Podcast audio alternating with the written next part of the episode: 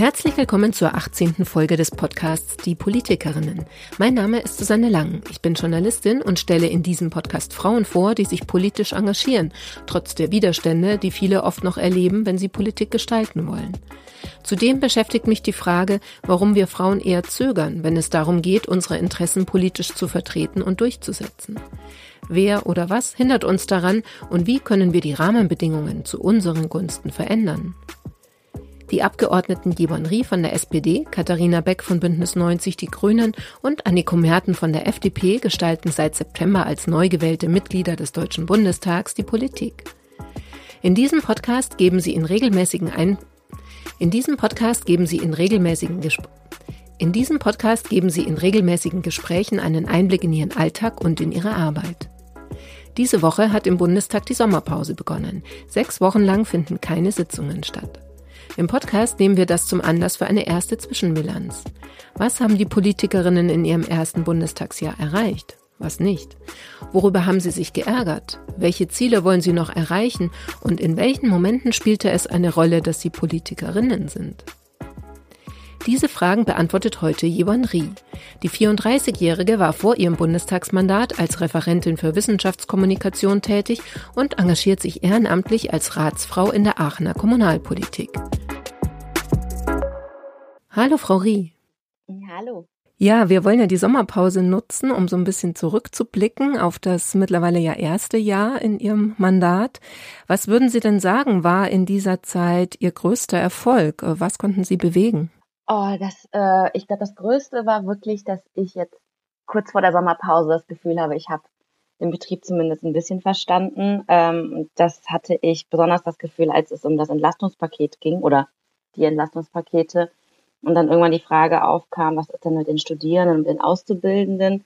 Und da habe ich mich dann mit ein paar anderen äh, Kolleginnen reingefuchst, also wirklich, dass man geguckt hat, mit wem muss man reden, äh, wie kommt man an, den, an die aktuellen Entwürfe, ähm, wen kann man um Rat fragen. Und am Ende ist es uns ja gelungen, dadurch, dass wir die Mini- und Midi-Jobs ähm, in das Energiegeld reinbekommen haben, dass man zumindest ähm, die, die arbeitenden Studierenden und die Auszubildenden reinbekommen hat. Und das war schon so ein einmal durchdeklinieren, wie macht man das, wenn es einen Gesetzesentwurf geben soll, man noch etwas ändern möchte und äh, dann nochmal ein bisschen Druck machen kann. Das, also das war wirklich so das, wo ich sagen würde, das war, das war schon ein gutes Gefühl weiß nicht, ob es jetzt lange dauern würde, aber könnten Sie es ein bisschen konkreter beschreiben, was man genau machen muss, wenn man da noch was verändern möchte? Also man muss ja erstmal rausfinden, ähm, was überhaupt drin steht. Also es war ja am Anfang so, dass das Entlastungspaket angekündigt worden ist. Das waren ja Vereinbarungen, die jetzt nicht in Gesetzesform waren. Und ähm, dann habe ich einfach mal gefragt, tatsächlich auch bei der Fraktionsleitung, wie das denn ist. Ich hätte das Gefühl, dass die Studierenden und die Auszubildenden nicht drin wären. Ähm, dann wurde mir gesagt, ja, das musst du mal bitte mit den äh, SprecherInnen besprechen. Dann musste ich erstmal rausfinden, wer der federführende Sprecher, die federführende Sprecherin ist. Und das ist schon gar nicht mal so einfach, weil bei normalerweise, wenn es aus dem Bundestag herauskommt, weiß man ja, okay, das, da ist die Federführung da und da. Und ich habe dann tatsächlich so ein bisschen rumprobieren müssen, bis ich herausgefunden habe, die Federführung liegt im Finanzausschuss. Das war für mich jetzt auch nicht so unbedingt das Naheliegendste. Und ab dem Punkt habe ich mit den KollegInnen gesprochen. Die haben mir dann ähm, gesagt, was der Stand ist. Ich habe gefragt, was kann man denn dann auch tun? Und äh, man hat sich einfach mal zusammengesetzt und überlegt, okay, das ist jetzt so und so geplant. Und wenn wir das jetzt so und so machen, sind die MiniJobberInnen raus. Und wenn wir das jetzt ein bisschen ändern, wenn man das noch reinbekommen könnte, dann könnte man das vielleicht noch irgendwie ändern. Also es waren einfach sehr, sehr lange, hartnäckige Gespräche. Es war gar nicht so, dass irgendwer dagegen gewesen wäre, sondern einfach wirklich diese diese Ketten zu verstehen, wie was dann weitergetragen wird. Und ich glaube gar nicht, dass da so der Widerstand groß war, sondern einfach mal das Thema nochmal zu thematisieren und zu sagen, Leute, wir müssen da, glaube ich, auch nochmal hingucken. Und es war halt gut, dass es so viele waren, die das dann halt irgendwie auch ähm, äh, nochmal äh, vorangetrieben haben und auch ähnliche Gespräche geführt haben. Das heißt, ähm, man braucht im Prinzip jemanden, der an eine bestimmte Gruppe denkt. Also wenn ich es jetzt umdrehe, sozusagen als Bürgerinnensicht oder jetzt in dem Fall aus Sicht der Studierenden, ist es total wichtig, jemanden zu haben, wo man weiß, der hat mich auf dem Schirm, also mich als mhm. Angehörige einer Gruppe und ähm, achtet drauf, dass meine Bedürfnisse oder Interessen auch vertreten werden. Äh, total. Also deswegen, es wird ja immer so negativ über Lobbyismus gesprochen, aber in diesen Fällen ist Lobbyismus in Anführungszeichen, glaube ich, schon ganz gut, dass man sich doch nochmal aufrafft und eine Mail schreibt. Oder ich habe zum Beispiel ganz viele Nachrichten über Instagram bekommen von Studierenden, die gesagt haben, ey, wir haben immer das Gefühl, ihr vergesst uns wieder. Und ich habe dann gesagt, ja, Moment lass mich nochmal nachfragen.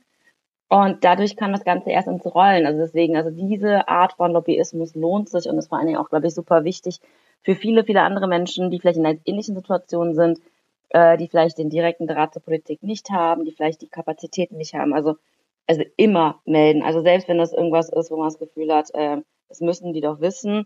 Häufig ist es tatsächlich eine Kleinigkeit, die dann am Ende ähm, verhindert, dass zum Beispiel mehr Leute äh, entlastet werden oder so. Also äh, man muss halt selbstkritisch sagen, wir können gar nicht alle, ähm, alle Fälle einfach immer auf dem Schirm haben. Am Beispiel jetzt äh, von den Studierenden, wie genau werden die jetzt dann entlastet? Also was konnten sie mit rein verhandeln? Also die Studierenden haben ja schon im ersten Entlastungspaket hat, haben wir es ja hinbekommen als Koalition, dass der Heizkostenzuschuss auch für BAföG-EmpfängerInnen geöffnet wird. Das heißt, da war bereits eine Entlastung da. Dann natürlich das 9-Euro-Ticket und alle Sachen, die Tankrabatte und so, alles das, was quasi für alle offen steht. Und dann ist es uns gelungen, dass wir das Energiegeld, also die 300 Euro, nochmal geöffnet haben, nicht nur für diejenigen, die ähm, einkommenssteuerpflichtig, also beziehungsweise eine Einkommenssteuererklärung machen und darüber dann halt über ihren Arbeitgeber, über ihre Arbeitgeberin das Energiegeld bekommen konnten, sondern auch, dass man gesagt hat, auch diejenigen, die gar keine Einkommensteuer zahlen, trotzdem beschäftigt sind, können sich das ähm, beim Finanzamt quasi die Energiepauschale, die Energiegeldpauschale zurückholen. Und das sind zum Beispiel, also es, es wird geschätzt, dass so 75 Prozent der Studierenden tatsächlich neben dem Studium jobben. Und je geringer das Einkommen, da ja die 300 Euro versteuert werden, desto höher ist natürlich am Ende das, was bleibt. Und ähm, es klingt jetzt, also es ist zwar für mich war es eine große Sache, es war aber eigentlich nur eine Kleinigkeit, dass man wirklich es nochmal für diese Gruppe noch geöffnet hat. Und da haben mir meine Kolleginnen in der Fraktion unglaublich geholfen, weil ich hatte keine Ahnung, wie, äh, wie es da steuerrechtlich aussieht, wie die Formulierungen lauten müssen und so. Und aber als man dann gesagt hat, hey, ähm, das und das würde ich gerne noch machen, dann hagelte es eigentlich wirklich gute Ratschläge und auch sehr viel Unterstützung. Naja, so klein ist das wahrscheinlich gar nicht, oder? Also wenn ich mir jetzt vorstelle, so während meines Studiums äh, habe ich dann nebenbei gearbeitet, dann ist es ja schon auch wichtig, die Entlastung auch zu bekommen. Total, aber es ist ja im gesamten Gesetzesentwurf diese Änderung zu sagen, okay, wir überlegen uns ein System, was nicht über die, ähm, den Arbeitgeber geht. Ähm, weil das Problem war, also die, die Überlegung war tatsächlich, dass alle die über diese Einkommensteuergrenze fallen. Das sind, glaube ich, ungefähr 1150 Euro in der Regel. Ähm, da sollte es halt über den Arbeitgeber und über seine Steuererklärung gehen. Also beziehungsweise er sollte halt weniger äh, an das Finanzamt abgeben und sollte dann den Arbeitnehmer dadurch dann die 300 Euro auszahlen können. Und das geht ja nicht bei Menschen, die keine Einkommensteuer zahlen. Und das einfach einmal aufzumachen, war, glaube ich, für unsere FinanzpolitikerInnen ein sehr kleiner Schritt, der dann vermutlich vielen Leuten dann aber trotzdem eine große Entlastung bedeutet hat. Gab es denn auch eine Niederlage, würden Sie sagen, oder so eine, die sich so, oder etwas, das sich so angefühlt hat wie eine Niederlage? Mm, ja, also ich glaube, es geht vielen so, dem, der Beginn des Ukraine-Kriegs. Also, dass man da merken musste, okay, ähm, unsere Außenpolitik oder unsere diplomatischen Bemühungen haben versagt.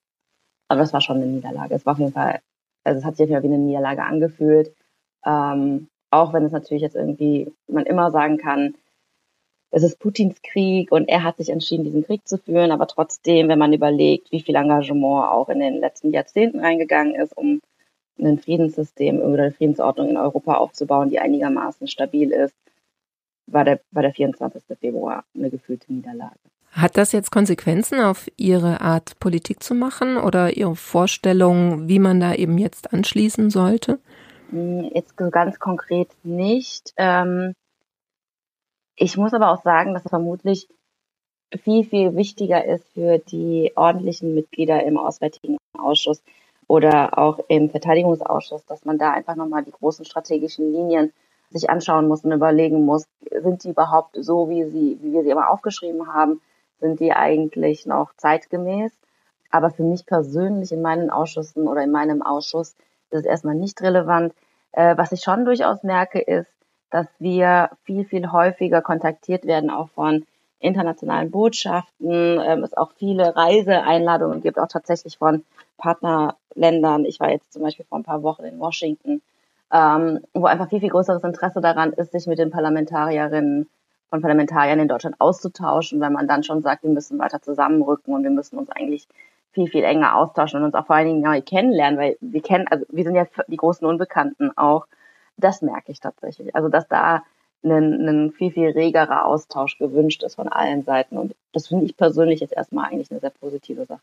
Was genau haben Sie da gemacht in Washington? Es war tatsächlich ein, äh, ein Kennenlernen. Also es war, wir waren ähm, auf Einladung der Friedrich-Ebert-Stiftung da und waren dann erst im State Department, haben dort ähm, ein paar Gespräche geführt, auch zu unseren Berichterstattungsthemen. Und dann haben wir ganz viele Kongressabgeordnete getroffen, tatsächlich, die neugierig waren, wie denn jetzt dieser neue Bundestag aussieht, weil man ja schon anscheinend auch in den USA wahrgenommen hat, dass wir neuer, jünger, weiblicher, diverser geworden sind. Und es waren gute Gespräche. Die Fragen, ähm, also bei uns war natürlich immer die Frage, wie nehmt ihr das wahr mit der Zeitenwende? Wie geht es weiter in der Ukra im Ukraine-Krieg? Ist es uns wichtig, dass wir zusammenstehen? Und die ähm, amerikanischen oder die US-GesprächspartnerInnen haben halt auch die Frage gestellt, wie ist euer Blick auf uns nach Trump? Wie viel hat Trump eigentlich kaputt gemacht? Und wie geht es weiter mit der transatlantischen Freundschaft? Und es waren super spannende Gespräche und ich glaube, das ist, äh, das zeigt aber auch nochmal, ähm, dass auch in den USA sehr deutlich wahrgenommen wird, dass der Bundestag sehr neu gewählt ist. Und was war jetzt so Ihr Eindruck umgekehrt von den Kongressabgeordneten? Also wenn man die Frage mal aufgreift, ne, äh, hat das eben was äh, zerstört, äh, diese Trump-Zeit? Oder was war jetzt Ihr Eindruck, wie ähm, die Gespräche auch liefen oder so? Da scheint ja eben auch Interesse da zu sein. Also ich habe eine persönliche Erfahrung gemacht, in dem ich war 2003, 2004 für ein Austauschjahr in den USA mit 16.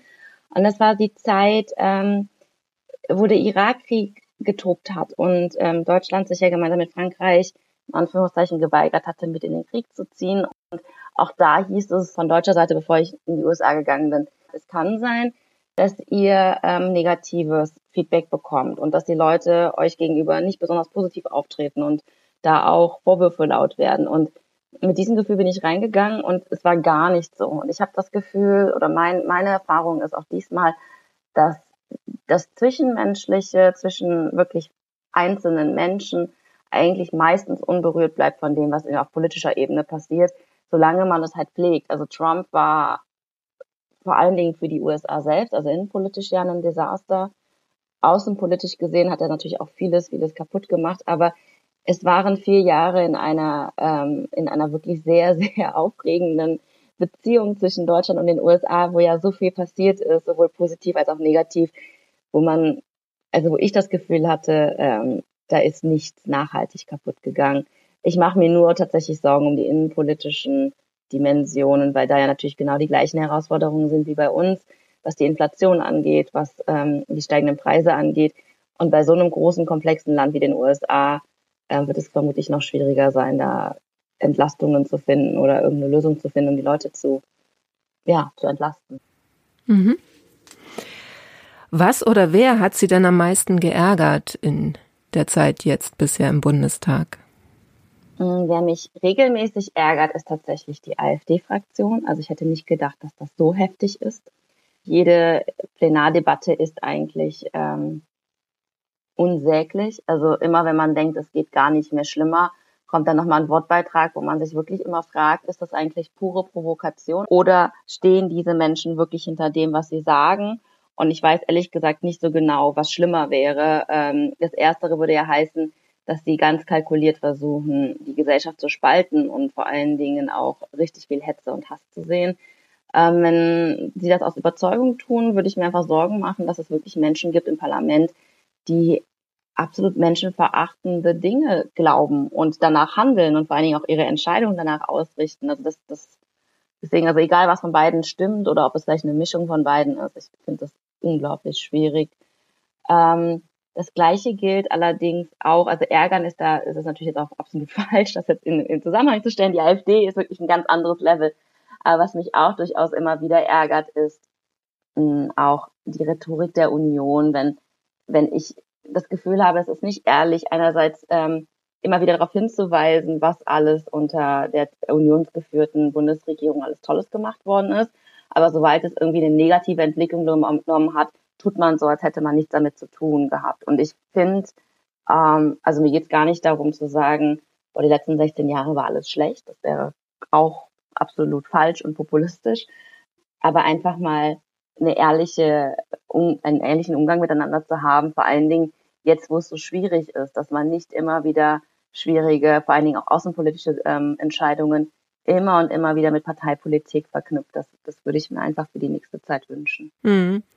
Ja, die, die Sicht aus der Opposition kennen Sie jetzt ja noch nicht. Ne? Das wäre spannend, wenn Sie das schon kennen würden. Dann die Frage, ob ähm, das vielleicht naheliegend ist. Also das frage ich mich immer, ob man das dann einfach muss, ja, also dass das quasi die Rolle der Opposition ist. In dem Moment, wo man in der Opposition ist, ist quasi vergessen, was man vorher gemacht hat und ob man dafür zuständig ist. Also so wirkt es auf mich immer.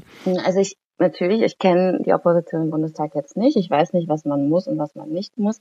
Ich glaube aber, dass man eigentlich im Bundestag fast nie irgendwas muss. Und ich finde, man kann Opposition machen, man kann immer wieder den Finger in die Wunde legen, man kann auch sagen, wo es nicht weit genug geht oder wo man es anders machen könnte. Aber dieses wechselseitige mal immer wieder zu sagen, unser damaliger Unionsminister hat, also oder es war mal ein Unionsminister, der das und das richtig positiv gemacht hat. Aber dann, wenn es um Sachen geht, die kritischer betrachtet werden können, einfach wirklich völlig auszublenden, dass man daran beteiligt war und das dann halt so umzudrehen, ähm, es jetzt der Ampelkoalition vorzuwerfen. Und man muss ja sagen, wir sind, also die, die Regierung selber ist ja jetzt seit ungefähr sechs Monaten im Amt. Also wirklich so zu tun, als wäre in sechs Monaten alles so schief gelaufen, dass man sechs Monate lang so viel Mist gemacht hat, dass man da angekommen ist, wo man jetzt ist. Das finde ich auch gegenüber den ähm, Menschen im Land nicht äh, in Ordnung. Also mir wäre es lieber, ehrlich zu sein oder vielleicht gar nicht zurückzublicken. Man kann ja auch gar nicht zurückblicken. Dann, dann feiert man sich nicht für das, was man toll gemacht hat. Dafür muss man sich nicht kritisch damit auseinandersetzen, was vielleicht nicht so gut geklappt hat. Und dann in der Sache zu kritisieren. Und ich glaube, es gibt immer genug zu kritisieren, weil natürlich machen wir nie genug und nie ähm, alles schnell genug und alles. Aber dieses, dieses Spiel, was die Union im Moment spielt, also ich hoffe einfach, wenn ich in der Opposition bin, dass ich mich nicht in dieses Muster reinfallen lasse. Mhm. Ich hätte jetzt vermutet eher, dass die FDP kommt, dass sie die manchmal auch ärgert. Also ähm, in der gerade in der Taktik, die gerade ja auch so gefahren wird. Also die setzt sich ja schon sehr bewusst in einigen Dingen dann auch von der ähm, Koalition ab. Ähm, also gar nicht mal so sehr, weil ich finde, die FDP hat ähm, die FDP hat es, glaube ich, auch mit uns nicht einfach. Also ich, man muss ja sagen, wir haben, ähm, wir probieren es zum ersten Mal aus, dass wir eine Drei-Parteien-Koalition sind ähm, wo man ja wirklich sagen kann, man könnte eigentlich nicht unterschiedlicher sein. Das, was uns alle drei vereint, ist, dass wir was ändern wollen, dass wir ganz klar sagen, es kann nicht so bleiben, wie es ist, dass wir auch gerade Gesellschaftspolitik unheimlich progressiv sind. Das hat ja auch erst der Paragraph 219a oder die Abschaffung davon gezeigt. Das ist ja absolut FDP getrieben gewesen, dass wir es so schnell hinbekommen haben. Aber äh, natürlich gibt es da unterschiedliche äh, Richtungen, unterschiedliche Strömungen und Persönlichkeiten auch in, der, in den einzelnen Fraktionen und dass es da nicht immer reibungslos klappt, das, das ist, glaube ich, einfach so. was ich persönlich sehr positiv sehe, ist, ähm, dass alle ähm, Ampelpartner, wenn es mal einen Entschluss gibt, also egal in welche Richtung, dass man sich dann daran hält. Und ich fände es unglaubwürdiger, wenn wir jetzt in der Koalition immer so tun würden, als wären wir von Anfang an immer einer Meinung und hätten diesen Kompromiss innerhalb von wenigen Minuten erarbeitet und wären jetzt alle total glücklich damit. Also mir geht es eher darum, wie sieht die Disziplin aus, wenn es darum geht, dass wir für etwas stimmen? Wie sieht die Disziplin aus, wenn es darum geht, die gemeinsame Bundesregierung zu stützen? Und bisher ärgere ich mich persönlich relativ wenig über die FDP. Also, okay. muss ich ganz ehrlich sagen. Ähm, ich wollte zur AfD nochmal nachfragen, also jetzt äh, ganz persönlich, äh, haben, wie ist das, wenn Sie dann Reden halten? Also werden Sie dann speziell auch nochmal angegangen? Hm, ich weniger. Allerdings ähm, rede ich natürlich auch, ich habe bisher äh, eine Forschungs- und äh, Innovationsrede gehalten und eine Rede zum BAföG. Da hat es jetzt nicht so viel ähm, Angriffsfläche gegeben für die AfD persönlich. Also da oder oder die haben sich zurückgehalten, waren müde. Ich war die letzte Rednerin, ich weiß es nicht. Ähm, ich weiß aber, dass es vielen KollegInnen von mir so geht. Also das, also was ich da irgendwie auch mitbekomme, was da für Zwischenrufe sind und ich finde es unglaublich ähm, beeindruckend, wie, wie ähm, Kolleginnen, also auch neue junge Kolleginnen von mir, darauf reagieren und einfach auch mal einfach sagen, jetzt seien Sie einfach ruhig. Also wenn Sie jetzt nichts zu sagen haben, dann müssen Sie jetzt auch nicht dazwischen quatschen. Und ich glaube, dass daran sieht man aber auch diese wirkliche authentische Genervtheit. Es geht gar nicht mehr darum, dass man da irgendwie der AfD einen mitgeben will, weil, weil es die AfD ist und wenn man denkt, man kriegt dann mehr Klicks und mehr Likes oder sonst was, sondern es ist bei allen inzwischen so ein Punkt erreicht, wo man einfach sagt, jetzt ist auch echt mal gut und jetzt können wir doch auch echt mal ähm, weg von diesem Affentheater und das, äh, das ist, glaube ich, so, so das, wo, wo viele angekommen sind, die auch persönlich angegriffen werden. Also bei mir war es bisher noch nicht so. Ähm, ob das für immer so bleibt, wage ich, wage ich zu bezweifeln. Ja, mich erinnert das gerade so ein bisschen an die Schulzeit, ne, wenn man diesen einen Störenfried quasi in der Klasse hat, was halt im Prinzip einfach destruktiv ist, ne, äh, wo man auch inhaltlich ja nicht anknüpfen kann. Ja, und auch nicht anknüpfen will, weil also es ist ja immer eine Frage, wie geht man damit um? Geht man hin und ähm, diskutiert das mit denen? Also oder was heißt diskutiert? Ähm, widerlegt immer wieder alles, widerspricht immer ist das wirklich der Weg, wo man hin muss, weil dann würde man sehr, sehr viel Zeit und Kapazitäten immer wieder darauf ähm, nutzen, irgendwie, dass man sich mit der AfD auseinandersetzt. Und viele Dinge, die die AfD sagt, sind ja einfach wirklich gar nicht, also gar nicht fundiert. Und man könnte natürlich immer meine, ich könnte meine Redezeit nutzen, immer wieder zu widerlegen, was die jetzt gerade gesagt haben, nur dann würde ich ja gar nicht dazu kommen, darüber zu reden, was wir jetzt eigentlich wirklich wollen. Andererseits ist einfach immer nur so stehen zu lassen und nicht zu ignorieren, also nicht darauf einzugehen, das zu ignorieren, führt natürlich häufig auch dazu, dass ähm, die Leute sich nicht ganz mitgenommen fühlen. Also dass die das Gefühl haben, boah, guck mal, das ist ja undemokratisch. Also unabhängig davon, ob es jetzt undemokratisch ist oder nicht, äh, es ist immer eine, eine Gratwanderung. Also es ist auch unglaublich schwierig. In welchen Momenten hat es ein bisschen eine Rolle gespielt, dass Sie eine Politikerin sind, also eine weibliche Abgeordnete? Mm, also ich hatte das bisher gar nicht so sehr, also zumindest nicht, dass es mir so in Erinnerung geblieben ist. Also bei mir ist es nicht so, dass ich es von außen herangetragen bekomme, dass dann irgendwie wieder alle Leute sagen, also ich hatte auch zum Beispiel auch noch nicht, auch wenn Kolleginnen von mir das tatsächlich hatten, dass dann sowas gesagt wird wie ja junge Frau und so. Das hatte ich tatsächlich so im Bundestag zum Beispiel gar nicht. Also ich habe jetzt im Ausschuss oder auch im Plenum oder auch in den ähm, in der Fraktion nicht das Gefühl, dass es einen Unterschied macht, dass ich jetzt eine Frau bin oder dass ich eine junge Frau bin, dass ich neu bin. Das gar nicht. Ähm, bei den BürgerInnen auf der Straße manchmal schon. Da wird schon manchmal sowas gesagt wie, gerade für Sie als junge Frau muss das doch jetzt eine sehr belastende Situation sein mit dem Krieg und mit hier und mit das. Das schon. Also das, das kommt manchmal und dann gehe ich auch trotzdem normal darauf ein, rede mit denen, frage auch manchmal, warum ist das jetzt für mich besonders belastend. Aber groß für mich persönlich, dass ich darauf angesprochen nicht, werde nicht. Ähm, eine Sache, die nicht nur mich als Frau gefreut hat, ich habe also ich habe es im Bundestag selber mitbekommen, wie, wie sich viele viele Männer darüber gefreut haben, aber diese Abschaffung von Paragraph 219a, da hat man schon auch emotional gemerkt, dass das wirklich einfach mal richtig große Errungenschaft auch für Frauen ist, dass es jetzt wirklich auch langsam viel viel deutlicher wird, dass dass Frauenrechte auch Menschenrechte sind und dass es nicht immer darum geht, dass man dass man das unterschiedlich sehen muss. Und ähm, also der Freitag war sehr emotional. Also einmal die Abschaffung Paragraph 219a. Es gab ein Frauengruppenfoto mit ähm, Rolf Mützenich in der SPD-Fraktion. Das war irgendwie total super. Und dann am Nachmittag die Meldung, dass der Supreme Court Roe vs. Wade abgeschafft hat, beziehungsweise overturned hat. Und das war sowas, wo ich dachte, boah, kriegt man schon mit, dass Frauenrechte, selbst wenn man sie erkämpft hat, gar nicht als selbstverständlich angenommen werden müssen. Also das sind so Sachen, wo ich sagen würde, ja, da habe, das hat mich vielleicht ein bisschen mehr berührt, wenn ich eine Frau, da weil ich eine Frau bin. Aber es würde sehr, sehr vielen Männern im, im Bundestag Unrecht tun, wenn ich sagen würde, es war eine reine Frauengeschichte oder es war ein Frauenerfolg. Also da gab es viel zu viele Männer, die da einfach auch sich unglaublich gefreut haben. Ja, das ist nochmal ein guter Punkt, finde ich, weil im Prinzip braucht man ja auch die Männer, wenn man es jetzt mal plakativ ausdrücken möchte, um auch mehr Frauenrechte durchzusetzen, weil es gibt ja jetzt nun mal keine absolute Mehrheit äh, der Frauen schon gar nicht, äh, was die Gesetzgebung angeht. Also man braucht ja die Männer, um mehr Gleichstellung, Gleichberechtigung zu erreichen. Absolut. Also ich finde es immer total lustig, wie man selber auch merkt, was für Stereotype man selber mitbringt. Also ich habe das selber gar nicht erlebt, sondern mir hat eine Kollegin aus der Fraktion erzählt. Es ging irgendwie darum, dass ähm, ein sehr viel älterer, sehr viel erfahrener Bundestagskollege auf sie zukam und meinte, ja, er hätte ja am Wochenende ähm, im Wahlkreis, hatte ihm eine junge Frau ähm, über feministische Klimapolitik erzählt und sie hätte behauptet, dass wenn Frauen das entscheiden würde, würde es doch viel, viel effizienter und schneller gehen.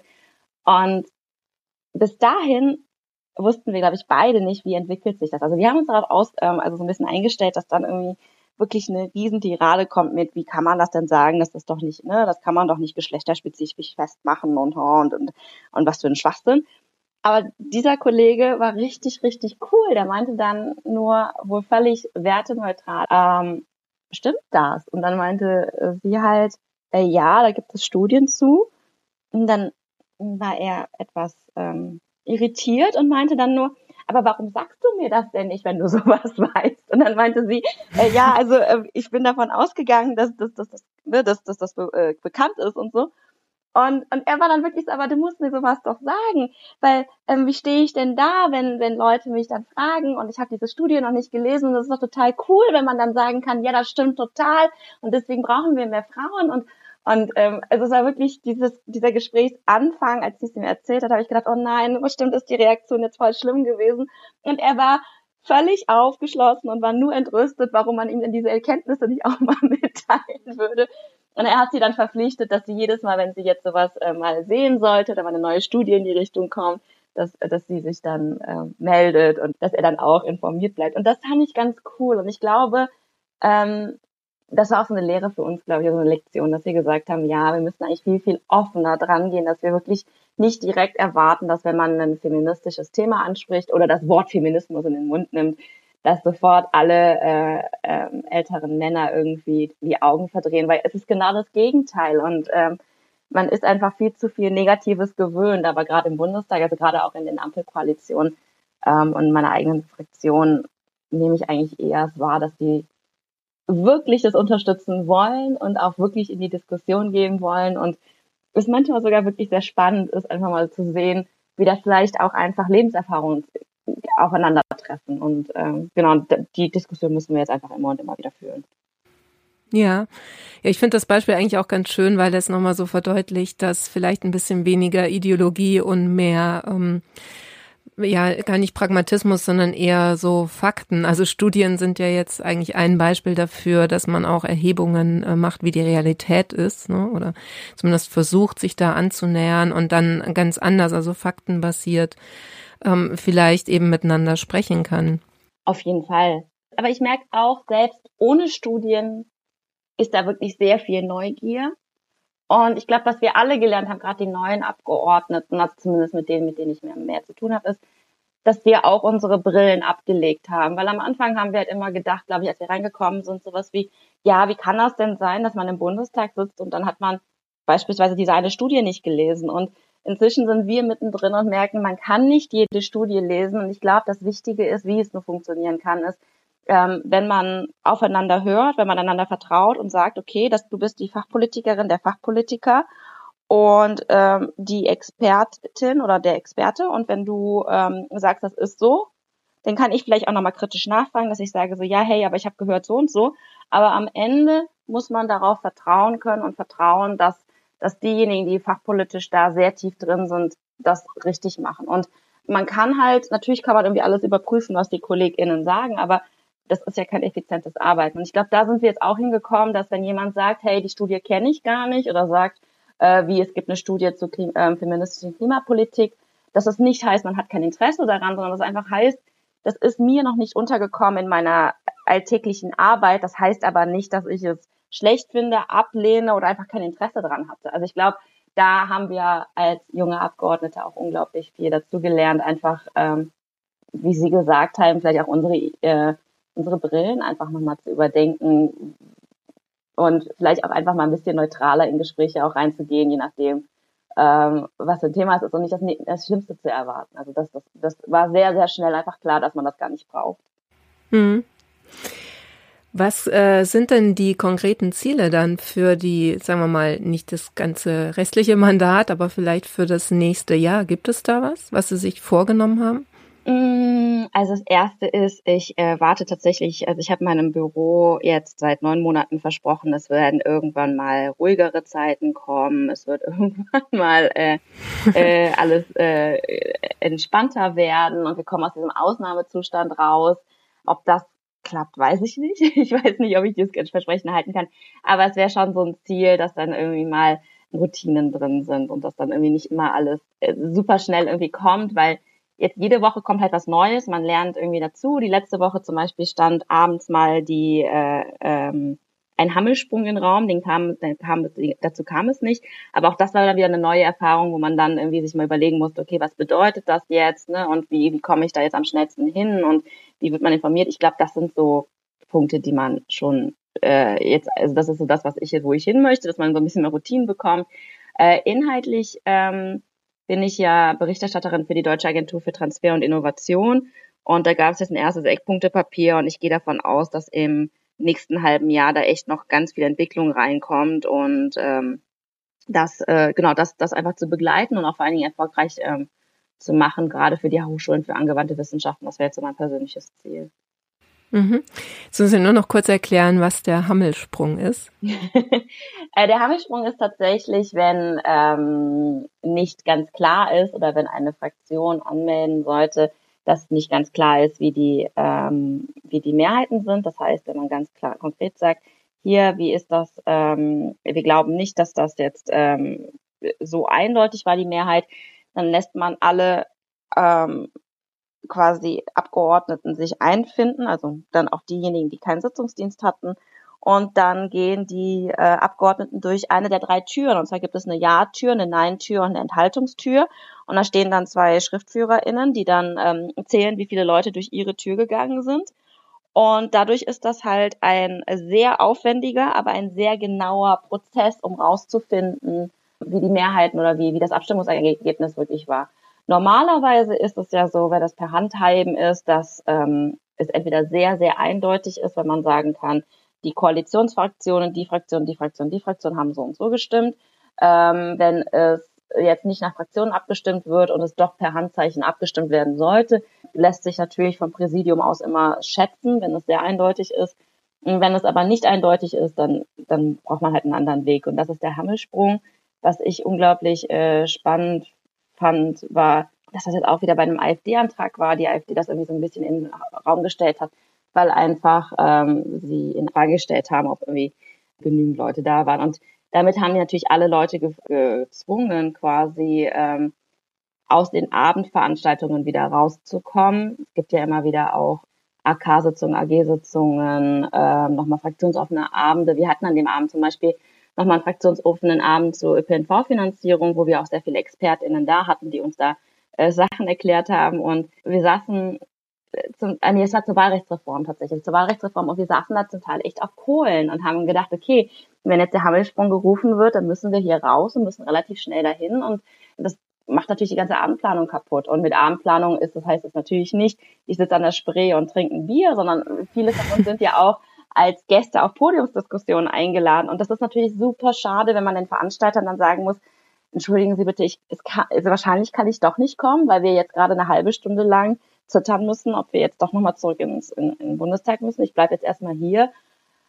Es war, also ich persönlich fand es ähm, in dem Fall zumindest äh, etwas unnötig, aber es ist halt ein, ein Instrument der Demokratie, was gezogen werden kann. Und es war auf jeden Fall aufregend, das zum ersten Mal mitzubekommen, dass das so im Raum stand und wie dann auch die erfahreneren KollegInnen damit umgehen, wenn sowas da ist. Gut, okay. Ja, vielen Dank, Frau Rie, für den jetzt die Zwischenbilanz, aber auch allgemein, dass Sie sich Zeit nehmen äh, für diese Einblicke in Ihre politische Arbeit bisher. Und ähm, ja, ich freue mich dann nach der Sommerpause im September, wenn wir ins zweite Jahr starten. Sehr, sehr gern. Ich freue mich auch. Dankeschön. Dann einen schönen Sommer Ihnen. Ihnen auch. Danke. Vielen Dank auch euch fürs Zuhören. Schön, dass ihr wieder dabei wart. Wer mehr über das Projekt wissen möchte, findet alle Infos dazu unter www.diepolitikerinnen.de. Dort könnt ihr auch einen Newsletter abonnieren und ich freue mich natürlich, wenn ihr den Podcast abonniert. Während der Sommerpause von Jewon Rie, von Katharina Beck und Anniko Merten geht es im Podcast weiter mit einigen Spezialfolgen. Dort werde ich mit Kommunalpolitikerinnen sprechen und auch mit Politikerinnen anderer Parteien und der Opposition. Nächste Woche geht es weiter mit äh, einer ganz spannenden Politikerin, wie ich finde, einer Bürgermeisterin aus äh, dem Allgäu, genauer gesagt aus Bad Hindelang. Und dort ist die Besonderheit, dass es keine Parteien gibt, mehr oder weniger keine. Näheres dazu erfahrt ihr nächste Woche. Bis dahin, macht's gut.